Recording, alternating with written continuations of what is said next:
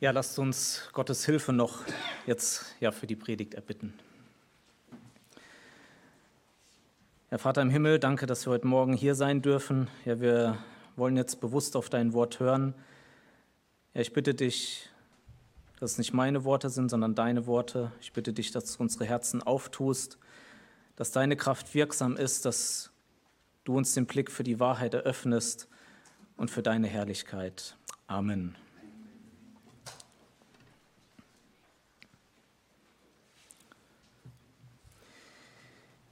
Beginne mit ein paar persönlichen Fragen, die dich herausfordern sollen, eine Bestandsaufnahme deiner letzten Woche zu machen. Was hat dich in der letzten Woche am meisten beschäftigt? Was war der Hauptinhalt deiner Gespräche? Worin hast du ähm, deine meiste Zeit investiert? Worüber hast du am meisten nachgedacht? Das, was sich in den letzten Tagen erfüllt hat, uns erfüllt hat, kann ganz unterschiedlich gewesen sein. Vielleicht unsere Arbeit, unseren Dienst in der Gemeinde, vielleicht unser Staunen über Gott, dass er uns errettet hat, äh, Sport, Hobbys, Konsum von Medien, ähm, Zeit mit Freunden oder mit der Familie, Essen und Trinken, vielleicht ähm, ja, Arbeit, um unsere finanziellen Mittel aufzustocken. Das, was sich am meisten erfüllt, ist dein Gott. Die Bibel verwendet dafür ein Wort für alle Dinge, die außerhalb von Gott in unserem Leben bestimmend sind. Und Sebastian und ich haben uns nicht abgesprochen, es sind Götzen. Keine sichtbaren Statuen, wie wir das im Buch Richter sehen, ähm, die wir uns irgendwo tatsächlich in den Garten stellen und davor niederfallen, sondern ganz unscheinbare Dinge, die den ersten Platz in unserem Herzen einnehmen. Johannes schreibt am Ende von seinem ersten Brief als letzten Satz, Kinder, hütet euch vor den Götzen. Und warum? Je mehr Zeit du in deinem Leben für die Götzen ähm, verwendest, anstatt für Gott, umso unreal, unrealer wird dir Gott und umso kleiner wird als Christ deine Gewissheit, dass du wirklich errettet bist. Die Christen am Ende des ersten Jahrhunderts hatten auch mit Götzen zu kämpfen in einer Welt, die sie beständig von Gott wegziehen wollte. Und das war einer der Gründe, warum Johannes am Ende des ersten Jahrhunderts verschiedenen Gemeinden ähm, Briefe schrieb, auch den ersten Brief, um sie vor Gefahren zu warnen, um ihnen die Grundlagen des Glaubens zu zeigen und ja, um die Gewissheit ihres Heils zu stärken. Und tatsächlich kehren wir nach vier Monaten zurück in den ersten Johannesbrief. Wir machen weiter in unserer ähm, Serie. Und vielleicht erinnerst du dich noch, ähm, wir haben ja schon ein paar Predigten darüber gehabt, dass dieser Brief verschiedene Prüfkriterien erhält, die ähm, uns persönlich zeigen sollen, ob unser Glaube echt ist. Das Ziel vom Johannes war nicht, die echten Gläubigen dadurch zu verunsichern, sondern ihren Glauben zu stärken. Wenn sie diese Merkmale sehen, dass sie wissen, okay, Gott ist in mir am Werk. Und es geht, und das möchte ich auch nochmal deutlich sagen, es geht nicht um Dinge, die du tun musst, um gerettet zu werden, sondern es sind Dinge, die Gott in dir bewirkt, weil er dich gerettet hat. Wir hatten ein paar Kennzeichen gesehen in den ersten zwei Kapiteln. Ähm, deine Verbundenheit mit Gott, dein Leben im Licht, dein liebevoller Gehorsam gegenüber Gottes Geboten und deine Liebe zu den Gläubigen. Und ich hoffe, dass diese nicht nur ein oder zwei Kennzeichen auf dich zutreffen, sondern dass sie alle auf dich zutreffen.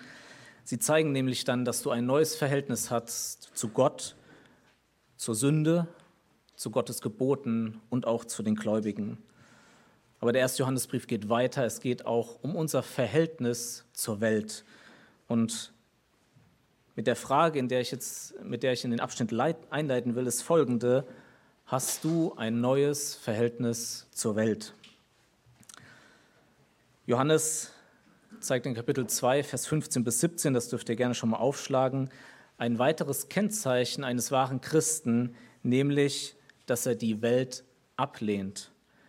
Er zeigt den scharfen Kontrast zwischen Gott und der Welt damit der Gläubige sich von der Welt abwendet und in seiner Errettung sicherer wird.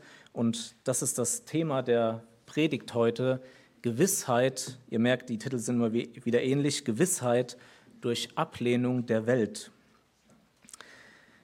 In den vorangegangenen Versen, das war die letzte Predigt, hatte Johannes ganz kurz das Thema gewechselt. Er hat uns gezeigt, in welchen Wachstumsstadien ein Christ ist und hatte uns ermutigt, da ja, im Glauben zu wachsen und reifer zu werden.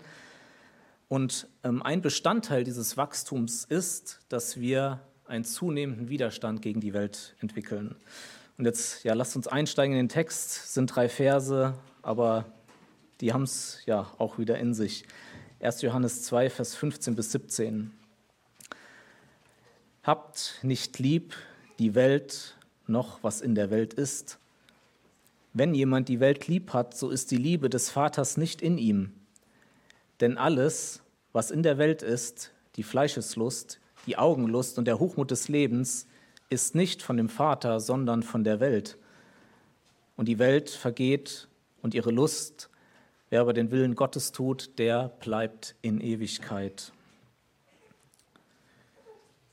Ja, da wäre der Text noch gewesen, aber ihr habt eure Bibeln. Ich möchte dir drei Gründe zeigen, warum du dich ähm, von der Welt loslösen solltest, damit du tatsächlich in deinem Leben die Welt ablehnst und zu einer größeren Gewissheit deiner er Errettung kommst. Die Aufforderung, mit dem der Text beginnt, ist kurz und eindeutig, liebe nicht die Welt. Das ist leicht zu verstehen, aber schwer umzusetzen. Und deswegen liefert uns Johannes hier drei Gründe, warum wir die Welt ablehnen sollen, anstatt sie zu lieben. Und die wollen wir ja nacheinander durchgehen. Der erste Grund ist, die Welt ist gegen dich. Das zweite, die Welt ist mit deiner Liebe zu Gott unvereinbar. Und die Welt ist im Gegensatz zu dir vergänglich. Ja, eine kurze Anmerkung. Der erste Punkt, das, da, da ist mein Schwerpunkt, das wird der ausführlichste sein. Der zweite und dritte, die werden äh, am Ende kürzer, nur dass ihr nicht äh, ins Schwimmen kommt. genau. Der, der erste Grund, die Welt äh, nicht zu lieben, ist, dass die Welt gegen dich ist. Und wir äh, beginnen nicht mit Vers 15, sondern Vers 16, weil er die Grundlage meines Erachtens liefert, um den Vers 15 besser zu verstehen. Also Vers 16 nochmal. Denn alles, was in der Welt ist, die Fleischeslust, die Augenlust und der Hochmut des Lebens, ist nicht von dem Vater, sondern von der Welt. Ich will dir in diesem Punkt zeigen, was Johannes hier mit Welt meint und was die Welt tut, damit du erkennst, dass die Welt dein Dauerfeind ist und dich zerstören will. Und das ist ja hier der, der erste Punkt. Habe ein klares Verständnis davon, was die Welt ist. Das Wort, das Johannes hier in diesen drei Versen, vielleicht ist es dir aufgefallen, am meisten gebraucht, ist das Wort Welt, insgesamt fünfmal. Es ist ein Wort, was Johannes überhaupt in seinen Schriften sehr oft gebraucht und äh, ja in ganz unterschiedlichen Bedeutungen. Und die vier offensichtlichsten Bedeutungen, die ja, wollen wir uns jetzt kurz anschauen. Zum einen wird das Wort Welt für Gottes Schöpfung gebraucht. Jesus sagt, ich bin als ein Licht in die Welt gekommen. Also Christus kam in die Schöpfung, Johannes 12, Vers 46. Dann eine weitere Bedeutung von Welt ist die Menschheit. Als äh, Jesus Lazarus auferweckt hatte, kam eine ganze Volksmenge äh, zu Jesus, ähm, kam ihm entgegen und war begeistert, was da passiert war. Und die Pharisäer, die fanden das gar nicht gut und sagten dann, ihr seht, dass ihr nichts ausrichtet, siehe, alle Welt läuft ihm nach. Also es bezog, da bezieht sich Welt auf Menschen. Also es kann sich auf die gesamte Menschheit beziehen oder hier in dem Fall ein Teil der Menschheit. Also die, wenn wir lesen, äh, die Welt ist auch nicht um die ganze Menschheit gemeint, sondern es kann auch eine Gruppe sein. Wahrscheinlich kam hier eine Gruppe von Menschen aus allen möglichen Schichten, also die Menschheit. Dann wird es auch gebraucht für die Ungläubigen. Als Jesus zum Beispiel sagt, wenn euch die Welt hasst, so wisst, dass sie mich vor euch gehasst hat. Ähm, mit der Welt sind da die, die, speziell die ungläubigen Menschen gemeint. Und eine vierte Bedeutung ist das System der gefallenen Schöpfung oder das Weltsystem. Es beschreibt das sündige Prinzip, was in dieser Schöpfung seit dem Sündenfall ähm, wirksam ist. Es ist ein tödlicher Virus, der alle Menschen infiziert hat. Die, die Werte, die Überzeugung, die Moral dieses Systems stehen im Gegensatz zu Gottes Charakter und rebellieren gegen ihn. Und Johannes selber sagt das in seinem Brief im fünften Kapitel. Wir wissen, dass wir aus Gott sind und dass die ganze Welt sich im Bösen befindet. Frage, welche von diesen vier Bedeutungen äh, trifft hier auf diesen Abschnitt zu? Was meint ihr, welche Johannes wohl meint?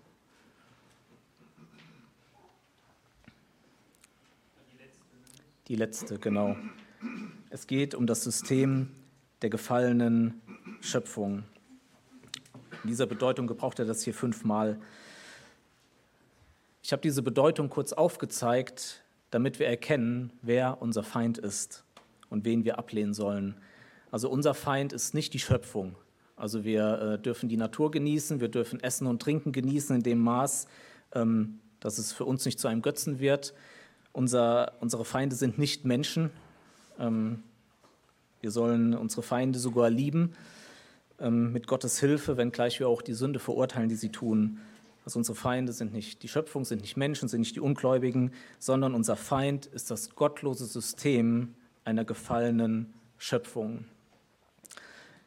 Lasst uns kurz schauen, wie dieses Weltsystem in Beziehung zum Teufel und zu uns steht und wie es auf uns Einfluss nimmt.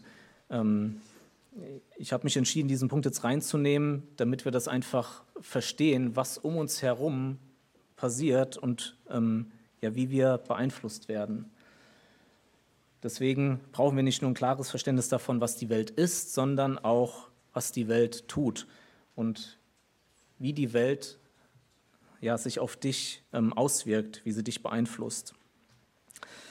Ich habe eine, eine Grafik vorbereitet, ähm, die dir zeigen sollen, wie, wie, wie das alles zusammenhängt. Wir, auch als Christen, wir sind in diesem, ähm, in diesem gefallenen Weltsystem und in diesem System haben wir drei Gegner oder drei Feinde. Das sind der Teufel, die Welt und unser Fleisch. Das sind unsere drei Feinde, die es abgesehen haben, unserer Seele Schaden zuzufügen. Und wir gehen das der Reihe nach durch. Der Teufel, der wird hier in dem äh, in dem Abschnitt nicht direkt erwähnt, aber der Vollständigkeit halber gehört es dazu. Der Teufel, das ist der Feind deiner Seele. Er brachte Adam und Eva zu Fall ähm, und brachte damit Sünde, Fluch und Zerstörung in diese Welt. Ich zitiere aus Epheser 6 die bekannten Verse, zieht die ganze Waffenrüstung Gottes an, damit ihr standhalten könnt gegenüber den listigen Kunstgriffen des Teufels, denn unser Kampf richtet sich nicht gegen Fleisch und Blut, sondern gegen die Herrschaften, gegen die Gewalten, gegen die Weltbeherrscher der Finsternis dieser Weltzeit, gegen die geistlichen Mächte der Bosheit in den himmlischen Regionen und so weiter. Wir haben es hier mit einer Übermacht zu tun, der wir ohne Gottes Hilfe nicht gewachsen sind, nämlich mit dem Beherrscher dieser Welt. Und Einschränkend möchte ich an dieser Stelle erwähnen, dass der Teufel der Weltbeherrscher ist, aber dass Gott trotzdem souverän auf seinem Thron sitzt und ihn in der Hand hat. Gott ist nicht der Urheber der Sünde und doch dient der Teufel seinen vollkommenen Absichten. Das Zweite, was wir haben, und das ist ja der Kern von diesem Text, ist, das, ist die Welt oder das Weltsystem.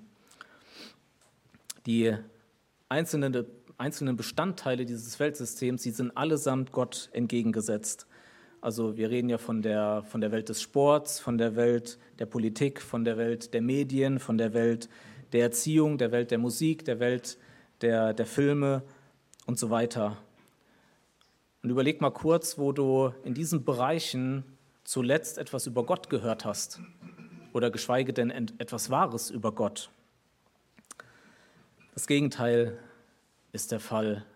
In diesem Weltsystem wird Gott angegriffen, besonders im Bereich der Filmindustrie. Und ich ähm, äh, vermute, dass wir ähm, gar nicht mehr ähm, merken, welcher schädliche Einfluss da ähm, ja, speziell auch durch Filme oft auf uns zukommt, wo wir uns vielleicht schon an, an, an die Darstellung von Ehebruch und Gewalt und ähm, äh, gottlosen Dingen einfach ja, gewöhnt haben, die Gott verunehren.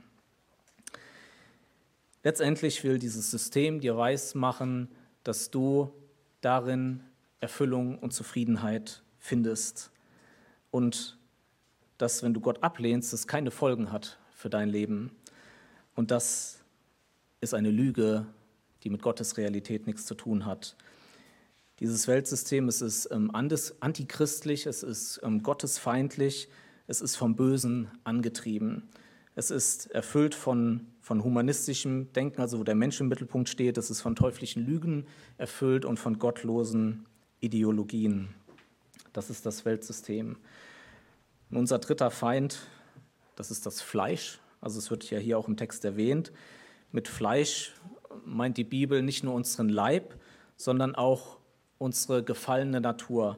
Also eine Verdorbenheit, die sich nicht nur auf unseren Körper, sondern äh, auf, unseren, auf jeden Aspekt unseres Wesens bezieht. Also jeder Aspekt unserer Existenz ist von der Sünde infiziert und mit einer fleischlichen Gesinnung, so sagt die Bibel auch, behaftet.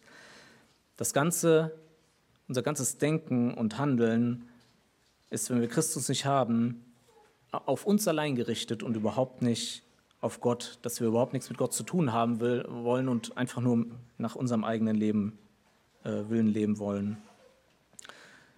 Ja, was so alles in unserem Fleisch drinsteckt, das sagt Paulus in den bekannten Versen in Galater 5.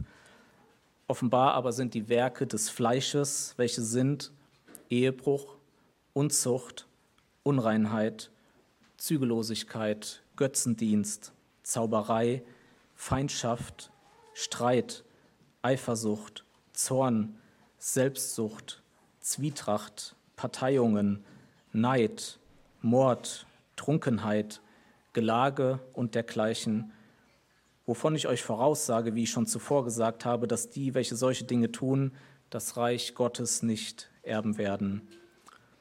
Galater 5, Vers 19 bis 21 steht das.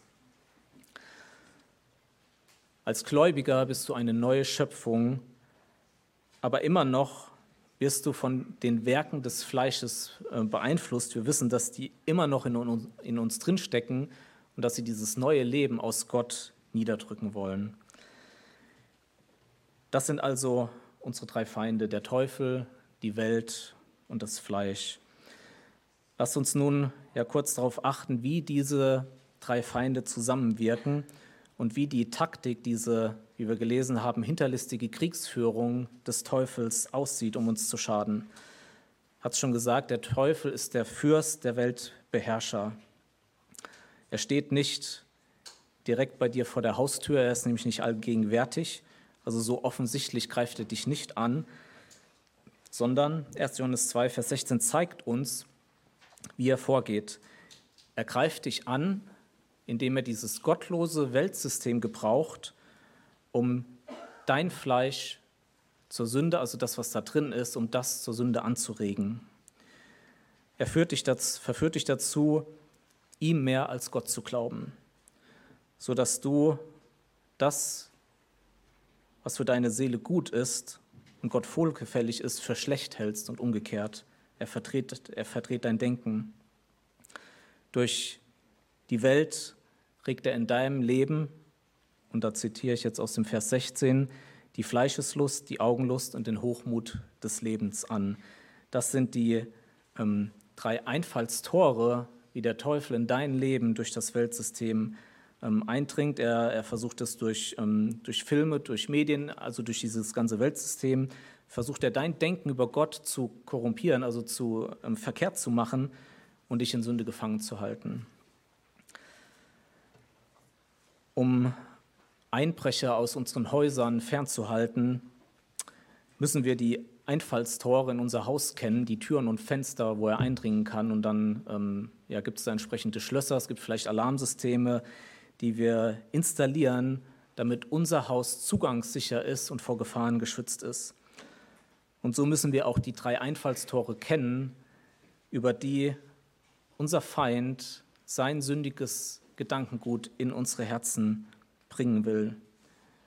Wir müssen sie kennen, damit wir entsprechende Schutzmaßnahmen ergreifen können. Ich habe sie schon genannt. Und wir ja, schauen sie uns der Reihe nach an, die drei Einfallstore. Das erste, was uns ähm, der Text nennt, ist die Fleischeslust oder die Lust des Fleisches.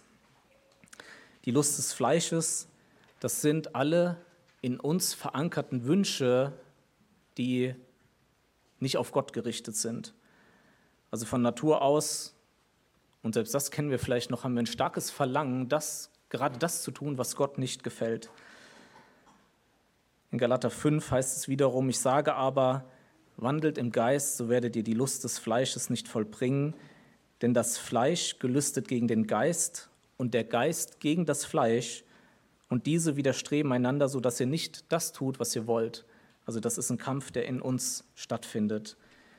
Die, die Werke des Fleisches, die hatten wir schon gesehen. Und dein, also dein Verlangen nach, ähm, nach, nach Zorn, nach, nach Unzucht, nach Selbstsucht, nach Streit, das kommt alles aus deinem Fleisch heraus. Zwar führt der Teufel mit der Welt im verbundenen Krieg gegen dich, aber es ist deine Verantwortung die, für die Sünde, die aus dir herauskommt. Er regt sie nur an. Die Bibel, die liefert selbst ein schockierendes Beispiel für die Lust des Fleisches. Und da musste ich an das Volk Israel denken, ähm, wie sie in der Wüste waren und Gott brachte in seiner Güte einen Riesenschwarm von Wachteln ähm, über das Lager, ähm, damit sie, damit sie satt wurden. Und sie fingen sofort eifrig an zu sammeln, um ihre fleischlichen Lüste im Rahmen von Völlerei zu stillen. Und da heißt es in 4. Mose 11, Vers 32, da machte sich das ganze Volk auf an diesem ganzen Tag und die ganze Nacht und an dem ganzen folgenden Tag und sie sammelten die Wachteln und wer am wenigsten sammelte, der sammelte zehn Homer.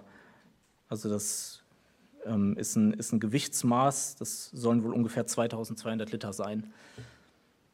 Also hier wurde zwei Tage und eine ganze Nacht gesammelt und wer am wenigsten sammelte, der sammelte ein Volumen von 2200 Litern. Ähm, unfassbar. Gott übte sofort ähm, Gericht an, dem, an diesem lüsternen Volk, so heißt es, und er strafte sie, als das Fleisch noch zwischen ihren Zähnen hing. Das ist die Lust des Fleisches und ich glaube, äh, wir wissen, was gemeint ist. Das zweite Einfallstor ist die Lust der Augen. Die Augen sind der Hauptkanal, durch den die in uns liegenden Lüste angeregt werden. Für diese ähm, Tatsache gibt es in der Bibel viele prominente Beispiele und ich möchte drei davon nennen. Einer, der uns direkt einfällt. Wer würde euch einfallen? Wer hat mit seinen Augen was gesehen und ist in schlimme Sünde gefallen? David, David genau, ganz klar. Und es geschah, 2 Samuel 11, Vers 2, und es geschah, als David zur Abendzeit von seinem Lager aufstand und auf dem Dach des königlichen Hauses umherwandelte, da sah er vom Dach aus eine Frau sich baden und die Frau war von sehr schönem Aussehen. David sah diese sehr schöne Frau beim Baden. Die Folge, David beging Ehebruch und in der Folge tötete er ihren Mann, um den Ehebruch zu vertuschen. Es fing mit einem Blick an. Dann haben wir Achan. Er selbst sagt in Josua 7, Vers 21, ich sah unter der Beute einen kostbaren babylonischen Mantel und 200 Schekel Silber und einen goldbaren 50 Schekel schwer. Da gelüstete mich danach und ich nahm es. Achan sah Reichtum mit seinen Augen. Die Folge, er nahm das, was Gott ausdrücklich verboten, verboten hatte, und er musste sterben. Und der dritte, an den ich denke, ist Lot. Von ihm heißt es in 1. Mose 13, Vers 10, da hob Lot seine Augen auf und sah die ganze Jordanaue, denn sie war überall bewässert wie der Garten des Herrn, wie das Land Ägypten bis nach Zoar hinab, bevor der Herr Sodom und Gomorra zerstörte. Lot sah einen Landstrich in einer überaus sündigen Gegend, wo es für ihn gut oder einfach erschien, dort zu leben. Die Folge, er verlor später seine Frau und seinen ganzen Besitz, als Gott Gericht übte und Sodom zerstörte. Wir sehen heute weit mehr als David, als Aachen und Lot. Die haben mit ihren Augen was gesehen, was direkt real vor ihnen war. Unsere Augen stehen heute unter einem Dauerbeschuss, wie es keine Generation vor dir erlebt hat. Das ganze Internet ist darauf ausgelegt, die Lüste deines Fleisches über deine Augen anzuregen.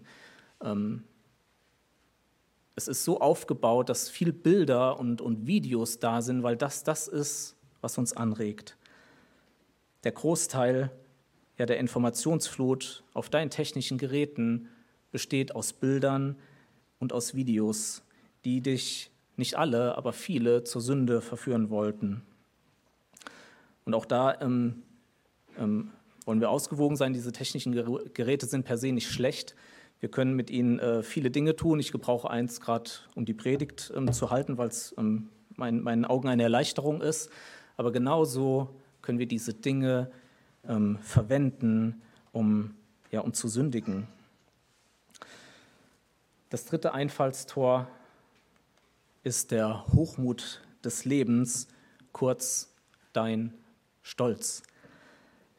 Dein Stolz ist die Ursache dafür, dass du deine Lüste, die der Teufel durch die Welt anregt, dass du sie tatsächlich auslebst. Der in uns wohnende Stolz ist wahrscheinlich die niederträchtigste Sünde. Es ist die Sünde, die Luzifer, den höchsten Engel Gottes, zu Fall brachte. Es ist die Sünde, die Adam und Eva zu Fall brachte. Sich als Geschöpfe gegen die Gebote eines allmächtigen Gottes aufzulehnen und zu erwarten, dass Gott das ungestraft lässt, ist total stolz.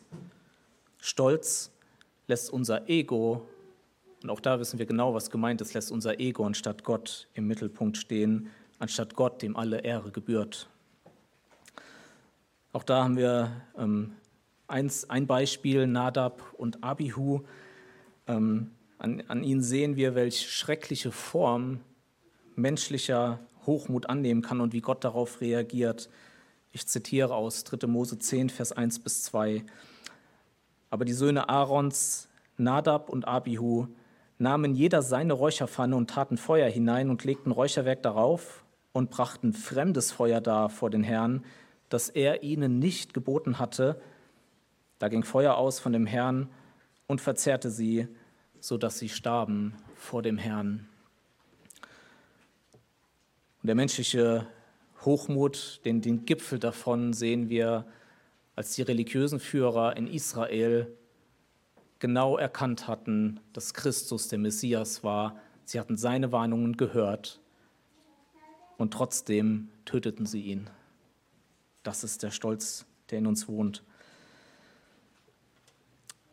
Die Welt ist also gegen dich im Dreierverbund mit dem Teufel und mit dem Fleisch pausenlos darauf aus, ja, dir erheblichen Schaden zuzufügen.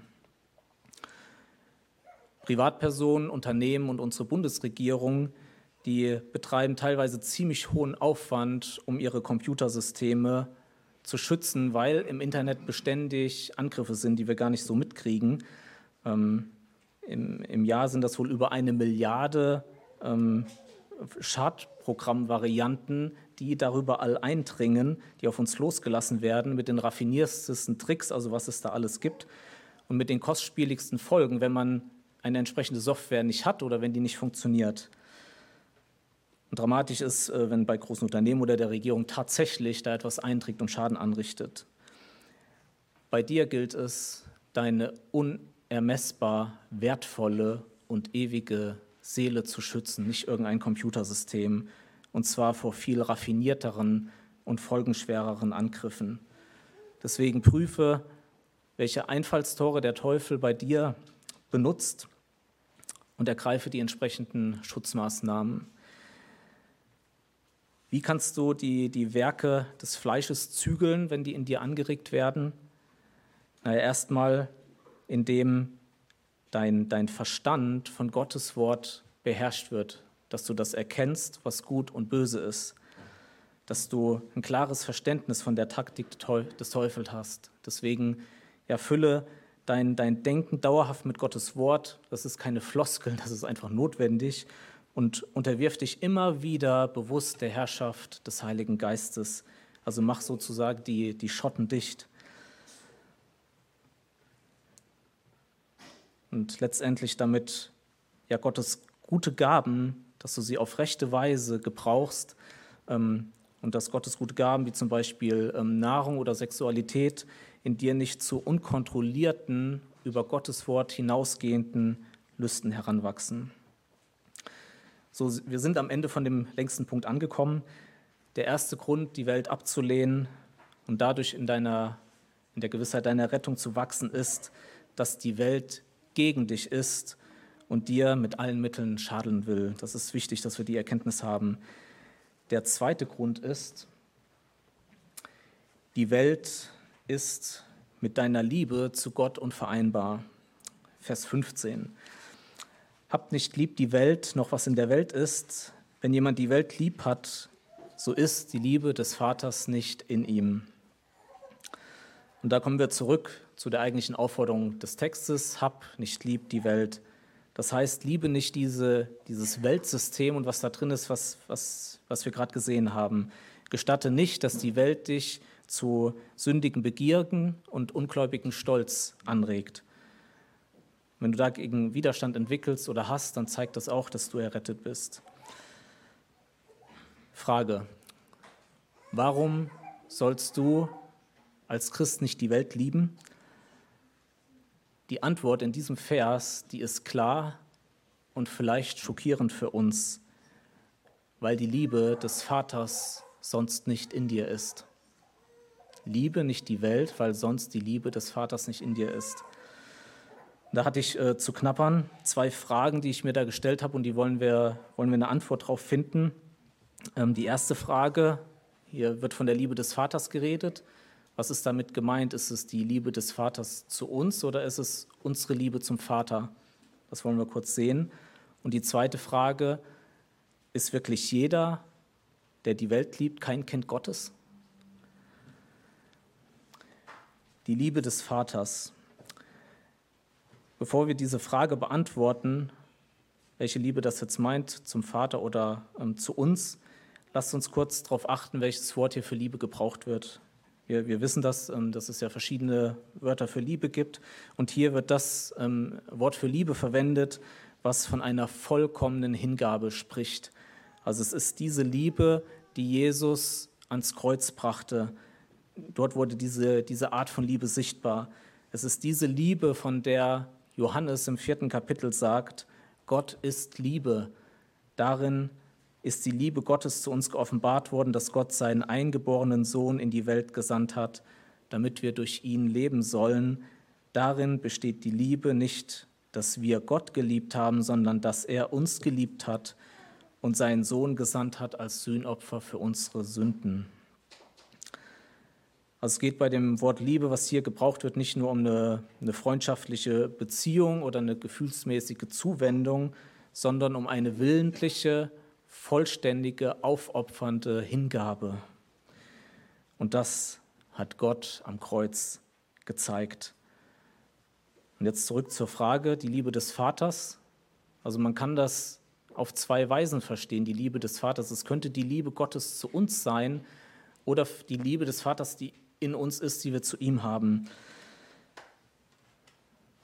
Grammatikalisch kann es, wie gesagt, beides sein. Ich bin der Meinung, dass ähm, Menge ähm, hier besser übersetzt. Wer von euch hat Menge? Ja, Alex, wie steht es bei dir? Okay, ich, ist egal. Äh, bei Menge steht die Liebe zum Vater. Die Liebe zum Vater.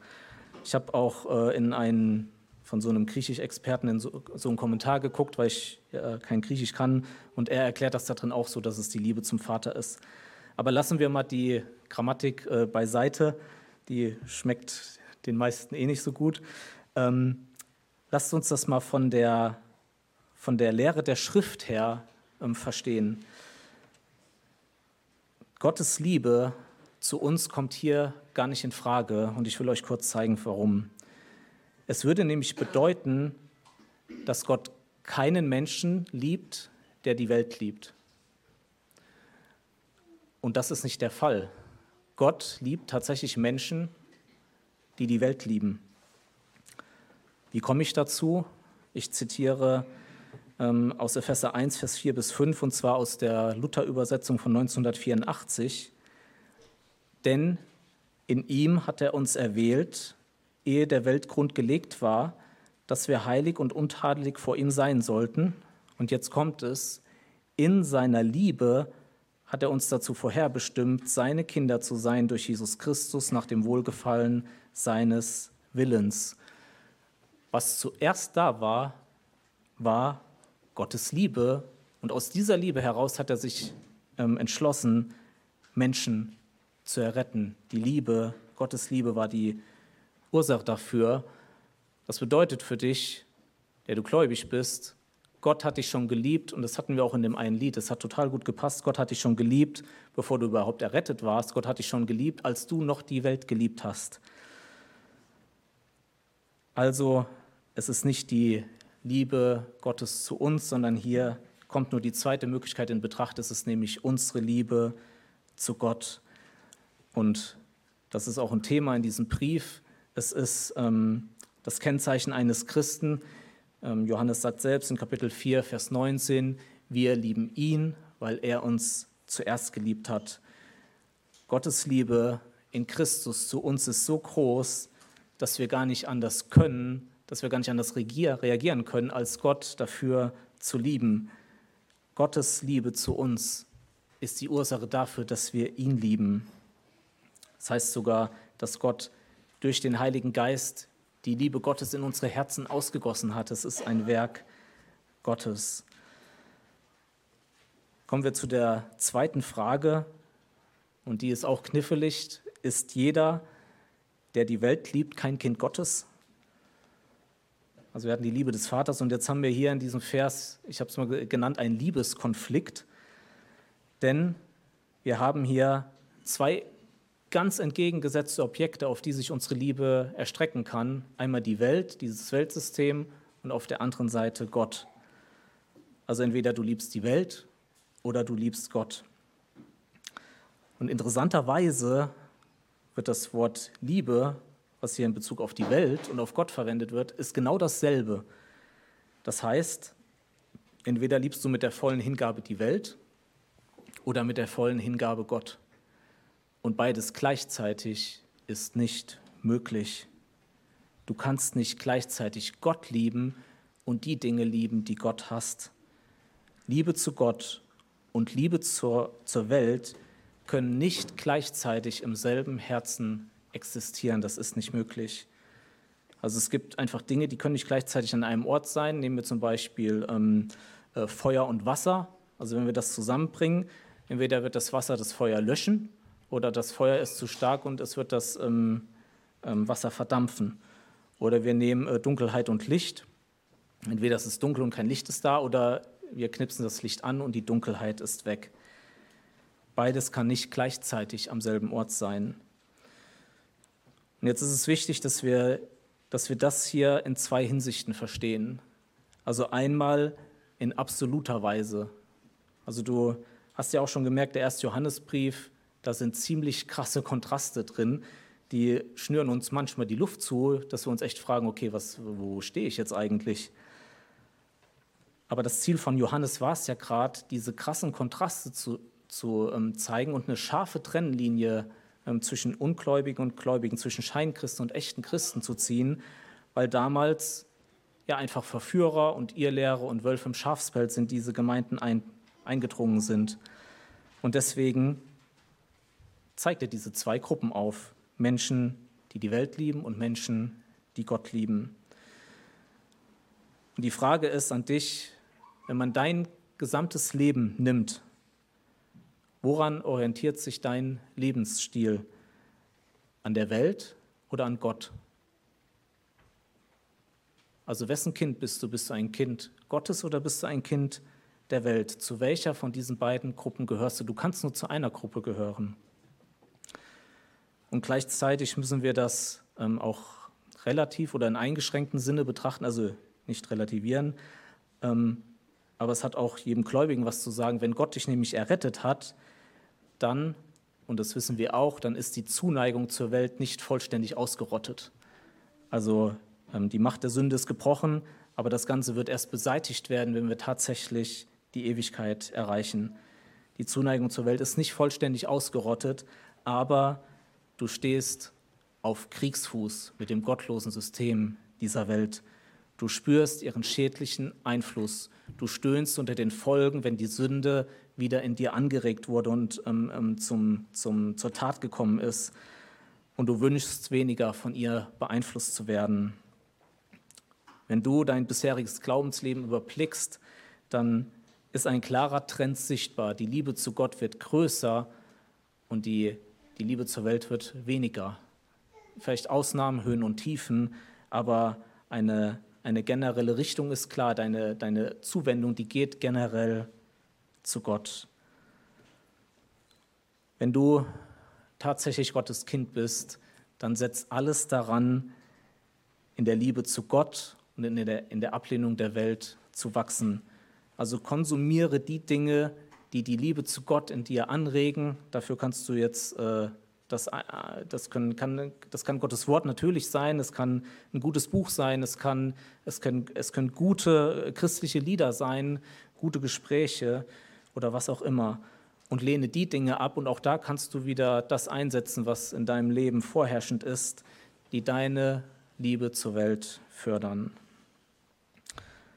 Und wenn du keine Anzeichen von Liebe zu Gott in deinem Herzen erkennst, dann flehe Gott an, dass er dir ja diese Liebe gibt, dass diese Liebe dein Herz erfüllt. Also du solltest die Welt ablehnen, zum einen, weil sie gegen dich kämpft und weil sie mit deiner Liebe zu Gott nicht vereinbar ist. Und wir kommen ja zu dem letzten Grund, warum wir der Welt widerstehen sollten, weil die Welt im Gegensatz zu dir vergänglich ist. Wir sind am kürzesten Punkt angekommen. Ich will dir zeigen, wie vergänglich das Weltsystem im Gegensatz zu dir ist, damit du erkennst, dass es sich lohnt, ja tatsächlich die Welt abzulehnen und Christus zu lieben. Vers 17. Und die Welt vergeht und ihre Lust, wer aber den Willen Gottes tut, der bleibt in Ewigkeit. Und das ist auch noch ein sehr starkes Argument gegen Weltliebe. Sie vergeht, während du ewig bei Gott leben wirst. Ja, wir haben hier einmal die Vergänglichkeit der Welt und das tägliche Leben zeigt uns, dass dieser Planet tatsächlich ein Verfallsdatum hat. Ein sehr hohes Alter erreichen Olivenbäume, ähm, schätzungsweise 2000 bis 3000 Jahre, aber auch diese Bäume sterben. Die Häuser, in denen wir wohnen, da spricht man von einer durchschnittlichen äh, ähm, Lebensdauer von 60 bis 100 Jahren. Die durchschnittliche Lebenserwartung eines Menschen in Deutschland liegt ungefähr bei 81 Jahren. Das aktuelle iPhone-Modell ist wieder mal nach einem Jahr veraltet. Eintagsfliegen leben nach ihrer Metamorphose, nach ihrer Umwandlung in ein Insekt ja, ein paar Stunden, dann paaren sie sich und sterben. Jedes zerrissene Blatt Papier, jedes ausgefallene Haar, jeder verbrauchte Bleistift, jede mit Schminke äh, überschminkte Falte ist ein stiller Zeuge davon, dass diese Welt vergänglich ist. Das gottlose Weltsystem mitsamt diesem Planeten wird untergehen. Und das hatten wir, ich meine, vorletztes Jahr, wo wir durch die Petrusbriefe gepredigt hatten, hatten wir das am Ende im zweiten Petrusbrief, Kapitel 3, Vers 10, mit ziemlich drastischen Worten. Es wird aber der Tag des Herrn kommen wie ein Dieb in der Nacht, dann werden die Himmel mit Krachen vergehen, die Elemente aber vor Hitze sich auflösen und die Erde und die Werke darauf verbrennen.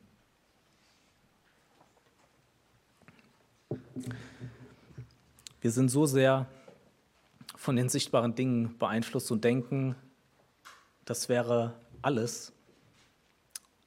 Es ist aber nicht alles, es ist nicht die Realität, es ist nicht das, was bleibt.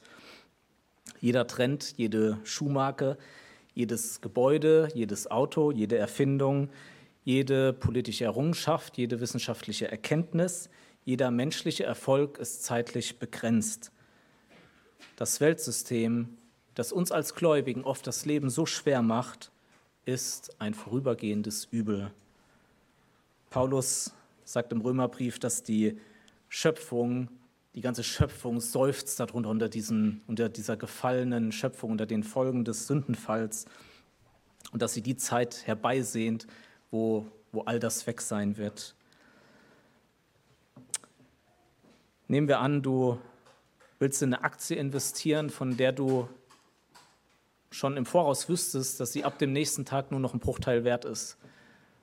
Würdest du in diese Aktie investieren? Lohnt es sich, ein Leben in eine Welt zu investieren, von der du weißt, dass sie eines Tages nichts mehr wert ist, ja noch mehr, dass sie nicht mehr, dass sie nicht mehr da sein wird? Es lohnt sich nicht. Und auch hier wieder der Gegensatz, die Vergänglichkeit der Welt und die Unvergänglichkeit des Gläubigen. Wenn ein Sturm vorüberfährt, so ist der Gottlose nicht mehr da. Der Gerechte aber ist für die Ewigkeit gegründet. Sprüche 10, Vers 25. Im Gegensatz zur Welt wird der Gläubige nicht vergehen. Ja, auch der Ungläubige wird weiterhin existieren, aber das wird für ihn kein Leben sein, sondern diese ewige Strafe wird für ihn eine fortdauernde Qual sein. Das ist kein Leben. Aber der Gläubige wird ewig leben in einer unfassbar herrlichen Gemeinschaft mit Gott, die wir, die wir überhaupt nicht erahnen können, die wir uns gar nicht ähm, ausmalen können. Beachte, wie diejenigen beschrieben werden, die nicht vergehen. Es sind diejenigen, die Gottes Willen tun, so steht es in, in dem Vers, die Gottes Willen tun. Das war das dritte Prüfkriterium in 1. Johannes 2, Vers 3 bis 6. Also das Leben eines Gläubigen ist von Liebe zu Gott und von Liebe zu seinen Geboten ähm, gekennzeichnet von liebevollem Gehorsam. Wer Gott liebt und seinen Willen tut, der bleibt in Ewigkeit. Nicht jeder, der zu mir sagt, Herr, Herr, wird in das Reich der Himmel eingehen, sondern wer den Willen meines Vaters im Himmel tut. Matthäus 7, Vers 21. Meine Schafe hören meine Stimme und ich kenne sie und sie folgen mir nach und ich gebe ihnen ewiges Leben und sie werden in Ewigkeit nicht verloren gehen. Johannes 10, Vers 27 bis 28. Und so ist die Vergänglichkeit der Welt verbunden mit deiner Unvergänglichkeit als Gläubiger ein großer Ansporn in deine ewige Zukunft, anstatt in vorübergehende Leidenschaften zu investieren. Ja, liebe Gemeinde, lasst uns eifrig und noch eifriger danach streben, Gott treu zu dienen und seinen Willen zu tun. Lasst uns treu jede Wahrheit ausleben, die er uns zeigt. Beständige Frucht und ewiger Lohn wird die Folge sein. Im Blick auf die Ewigkeit und die Vergänglichkeit dieser Welt ist es mehr als angebracht, mit Gottes Hilfe den Kampf gegen Teufel, Welt und Fleisch zu führen und mit der Sünde abzuschließen. 1. Petrus 4, Vers 1 bis 2. Da nun Christus für uns im Fleisch gelitten hat, so wappnet auch ihr euch mit derselben Gesinnung. Denn wer im Fleisch gelitten hat, der hat mit der Sünde abgeschlossen, um die noch verbleibende Zeit im Fleisch nicht mit den Lüsten des Menschen zu leben, sondern dem Willen Gottes. Ja, ich habe dir drei Gründe gezeigt, um dich, ja, dich, dich von der Welt zu lösen, damit du die Welt ablehnst und damit du in der Gewissheit deiner Errettung wächst. Diese Gründe, die Welt ist gegen dich, die Welt ist mit deiner Liebe zu Gott unvereinbar und die Welt ist im Gegensatz zu dir vergänglich. Ich komme zum Ende, indem ich dir das Mittel zeige, wie du dich dieser Welt erwehren kannst und dieses Mittel ist mit einem Wort genannt. Christus. Christus in dir. Als der Teufel unseren ausgehungerten und halb verdursteten Herrn in der Wüste frontal über diese drei Einfallstore angriff, Lust des Fleisches, Lust der Augen, Hochmut des Lebens, da liebte unser Herr, sein Vater im Himmel, mehr als diese Welt. Der erste Adam wurde im Garten Eden von den gleichen Angriffen sofort zu Boden gestreckt. Aber Christus, der zweite Adam, er blieb standhaft. Er tat Gottes Willen, insbesondere als er am Kreuz starb, um dich von deiner Sünde zu befreien und dir ein Herz zu geben, das Gott liebt und die Welt ablehnt.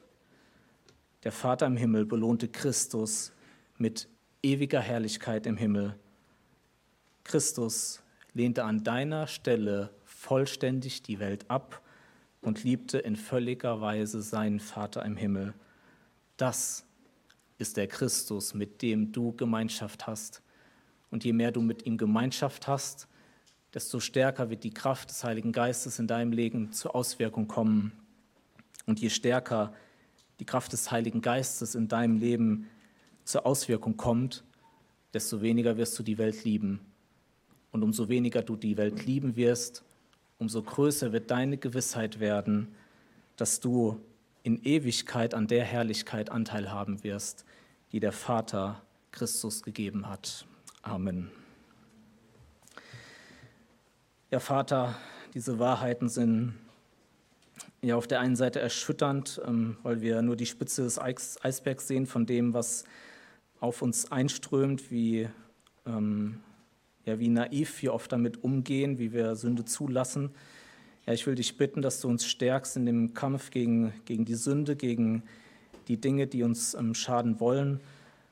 Ja, und wir danken dir, Herr Jesus Christus, du hast all das ja, geschafft, worin wir versagen, hast uns ja, deine Gerechtigkeit ergeben und ähm, die, gibst uns die Kraft, das, das auszuleben. Ja, ich bitte dich, dass du unsere Gemeinschaft mit dir stärkst und dass wir wirklich darin wachsen, die Welt abzulehnen und dich zu lieben damit du verherrlicht wirst. Amen.